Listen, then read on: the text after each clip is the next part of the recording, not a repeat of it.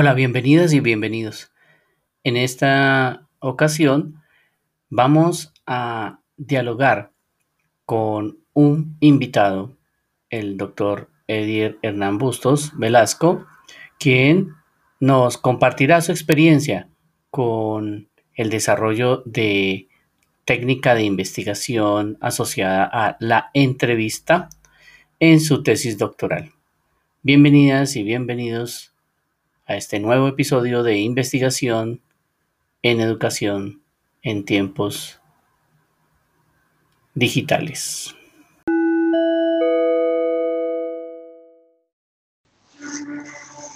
Muy buenas tardes. Buenas tardes, Jaime. Eh, profesor Edier, bienvenido a esta pequeña reflexión sobre la entrevista. Mm, vamos a, a dialogar eh, sobre este tema. Le agradezco su participación y pues eh, la idea es eh, que usted nos comparta algunos elementos relacionados con el, el trabajo que realizó en su tesis doctoral y que se vio reflejado en un capítulo del libro. Y encontramos allí que hay algunas referencias a la entrevista. La primera pregunta se, eh, se refiere entonces a eh, que usted nos eh, comente cuáles son los aportes del proceso de entrevista, de hacer entrevistas, que usted puede rescatar a partir de su experiencia en el trabajo de grado. Ok.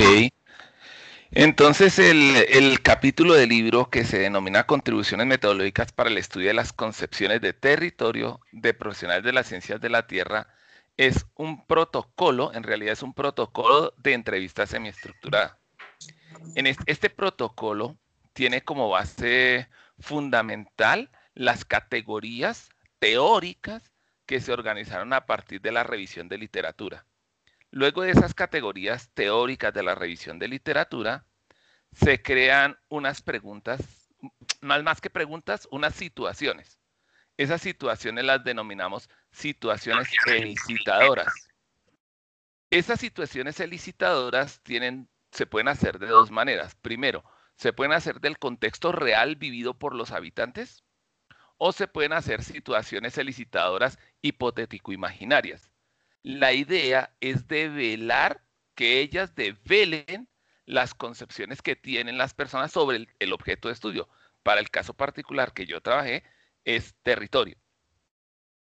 Así, este protocolo está relacionando de alguna manera esas categorías teóricas, ¿cierto? Las afirmaciones hipotético-imaginarias y unas preguntas que se tiene, que tiene el entrevistador.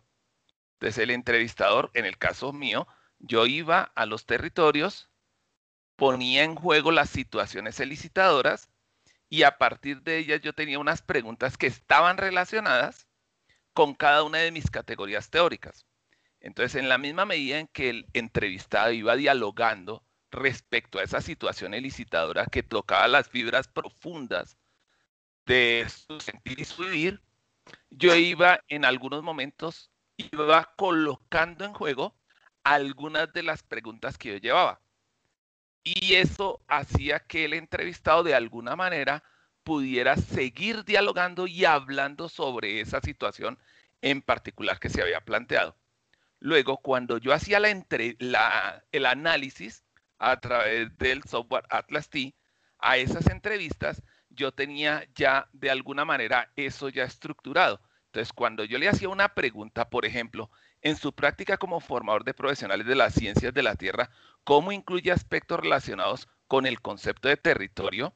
Ya eso de alguna manera estaba enmarcándose en su discurso y yo podía clasificar el discurso si hablaba del, campo de poder jurídico político o si estaba más en el, en el territorio como ambiente o si estaba en el territorio como construcción social, ¿vale? O si estaba en el territorio como espacio físico.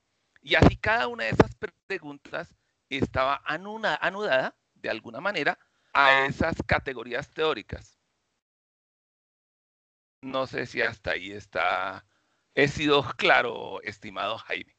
Qué interesante, profesor. Eh, claro que sí, hay algunos elementos que surgen en relación con otras preguntas que, tenemos aquí en el grupo de investigación, y es que eh, cuando uno está desarrollando la entrevista con, la persona o con el grupo, a veces hay, hay discursos y narrativas que empiezan a irse hacia otros lados, ¿verdad? Empiezan a moverse hacia, otras, hacia otros temas, a transitar hacia otros lugares eh, ¿qué estrategia usted recomienda o, desarrolló cuando, cuando estaba en ese proceso para volver a focalizar, para volver a centrar al entrevistado, la entrevistada en cuanto a eso que usted quería como investigador? Bueno, ahí, ahí están las habilidades. Hay algo que está oculto ahí y son las preguntas que fungen en el momento de la entrevista. Tú tienes todo organizado, pero lo que tú estás diciendo, el entrevistado de alguna manera empieza a montar un discurso que se sale de lo que tú le estás proponiendo. Tú tienes que tener la habilidad de estar relacionadas y en cualquier momento, en el momento que tú lo pienses, eh, traer a colación una pregunta, así no la tengas preparada, que haga que el entrevistado se devuelva a la línea o el objetivo que tú pretendes. Me explico, no se puede, no se puede, por decir algo, coactar a ese entrevistado en su discurso diciéndole, por ejemplo, no, qué pena, eso no es lo que le estoy preguntando, no.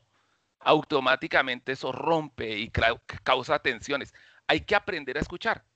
Entonces, tú escuchas, escuchas, escuchas y tienes que estar eh, con todos tus sentidos en la entrevista para en el momento oportuno llevar una pregunta que lo devuelva a eso que tú quieres que es el conducto de tu, de tu entrevista. Esa fue la estrategia que yo desarrollé durante, yo qué sé, 20 algo de entrevistas que hice. Qué bien. Hay múltiples eh, aprendizajes en torno a la disposición del entrevistador. Eh, has mencionado algunos elementos de, eso eh, cuando, cuando estabas presentando los argumentos de la segunda pregunta. Me gustaría que, pudieras como hablar más sobre esa disposición de, del entrevistador en términos de, la persona, ¿verdad? Em, a veces eh, hacemos entrevistas como, como si fuéramos, no, digamos, como si nos saliéramos del papel de, la, de, la, de, persona y nos robotizamos. Mm, digamos, yo lo llamo así, una robotización pero pues no sé qué puedas recomendar sobre esa disposición del entrevistador hacia el entrevistado y hacia el contexto de la entrevista. Ok, algo que para mí fue fundamental fue buscar unos espacios en los cuales pudiéramos dialogar de manera relajada. O sea, no, no podríamos eh, en un punto en donde hubiese muchas personas, que él estuviera ocupado o ella, o que estuviera tensionado. Usualmente yo les decía, eh, si quiere vamos a una cafetería, nos tomamos un tinto, establecemos una relación ahí cordial con esa otra persona, mirábamos si de pronto en la sala de profesores, como pasó en la Universidad Distrital, eh, casualmente buscamos un espacio que era, que era todo cerrado y nos logramos encontrar y hicimos las entrevistas. Entonces la profesora y el profesor podían hablar elocuentemente porque no tenían a nadie que los estuviera escuchando y nada nos estaba interrumpiendo. Casualmente yo compré un tinto, demás, y yo llevaba algunos libros. Usualmente en la universidad distrital, tanto en el doctorado como en la maestría, hay, eh, hay, hay revistas, hay libros y demás. Yo me cargaba mis libritos y cuando terminaba la entrevista yo le daba un libro a la persona. Seguíamos dialogando. Lo importante es llegar a ese convencimiento, que haya feeling entre los dos. Lograr ese feeling entre el entrevistado y el entrevistador es fundamental. Perfecto. Estos aspectos que usted muy bien señala mm, obedecieron a unas circunstancias concretas que, ya no lo dijo en términos del lugar, del contexto, de, la infraestructura. Ahora estamos en una situación que nos hace eh, pensar cómo hacer entrevistas y qué recomendaciones eh, para disponer el lugar, la persona, el contexto en eh, ambientes que están mediados por tecnologías como esta que estamos desarrollando. ¿Cuáles son como algunas recomendaciones que usted diría bueno, ahora que estamos en pandemia y no podemos ir a la universidad, no puedo entregarle un libro, ¿podríamos hacer otras cosas para crear esos ambientes adecuados o cuáles son sus eh, recomendaciones y reflexiones al respecto? Ok. Sí, siempre será fundamental eh, ese vínculo con el entrevistado. Eh, no, no necesariamente los libros tienen que ser de manera física. Yo también puedo llevar el libro de manera virtual de los mismos que tenemos o que hemos publicado en la universidad y que posiblemente a la persona le interese. Eh, hay algo que también es fundamental y es cuando hago la entrevista, si bien es cierto, en estos momentos por la, eh, por la pandemia y demás requerimos de la virtualidad, hay que ir seguro en la entrevista en términos de el objeto o el método por el cual voy a hacer a captar esa entrevista, o sea, cómo la voy a grabar. Porque puedo tener Meet y estar grabando por Meet, pero también tengo que tener algo que me permita como una grabadora electrónica o para poder grabar también en dos aparatos de alguna manera si me lo permiten. Grabar esa entrevista porque después difícilmente voy a volverla a hacer. Y tengo que ir a la fija en que tengo que recepcionar esa entrevista de la mejor manera. Usualmente como yo fui de manera física para esa época, yo llevaba dos grabadoras. Entonces yo colocaba las dos grabadoras y las ponía a funcionar. Yo decía, imposible, o sea, si se daña una no se va a dañar la otra. Porque yo sabía que, que en buscar de nuevo ese encuentro con esa persona y organizar todo es muy difícil.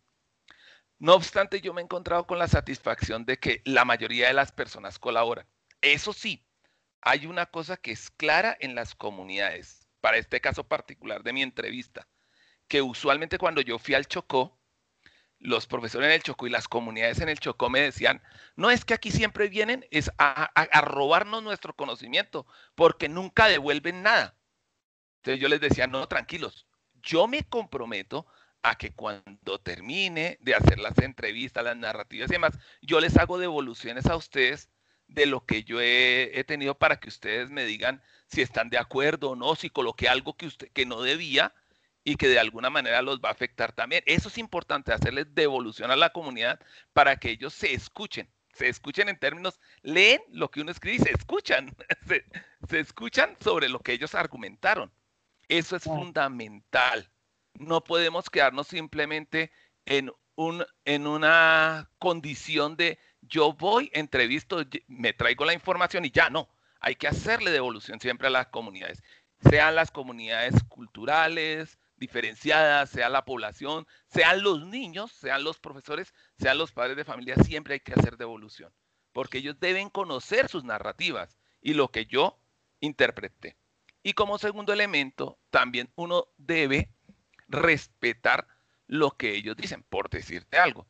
Cuando yo hacía las entrevistas, algunos profesores nombro el hecho, pero no el santo. Algunos profesores me decían, listo, yo hablo esto, pero es que por decir algo, aquí en Chocó nosotros vivimos una época post-Uribe. Y empezaban a hablar de ese conflicto armado. Yo tenía unas preguntas fuertes sobre la, la desterritorialización, los asesinatos y demás, y di con, entre comillas, con tan buena suerte, para mí, para mi investigación, pero muy mala suerte en términos de la suerte de Colombia, ¿vale? Donde muchos de esos profesores habían sido desterritorializados a la, por, la, por violencia. Entonces ellos vivieron en carne viva, si me lo permiten decir, los asesinatos de sus familias, hermanos, padres, y les tocó salir huyendo. Y se hicieron profesionales en Quibdó y luego vinieron a Bogotá y demás y después se devolvieron. Pero cuando yo les hacía esas entrevistas, esas preguntas tan fuertes y las situaciones, pues muchos de ellos, incluso algunos de ellos eh, lloraban, bueno, sollozaban y me decían que parara la entrevista un momento, secaban las lágrimas, volvían y continuaban y tú tienes que estar abierto a eso. O sea, tú tienes que ir sin afán. O sea, si, si yo soy el entrevistador y voy a hacer la entrevista y voy de afán, mejor no la hago. Porque tú no sabes las personas cómo van a actuar. Algunos fueron muy rápidos, salieron y ya.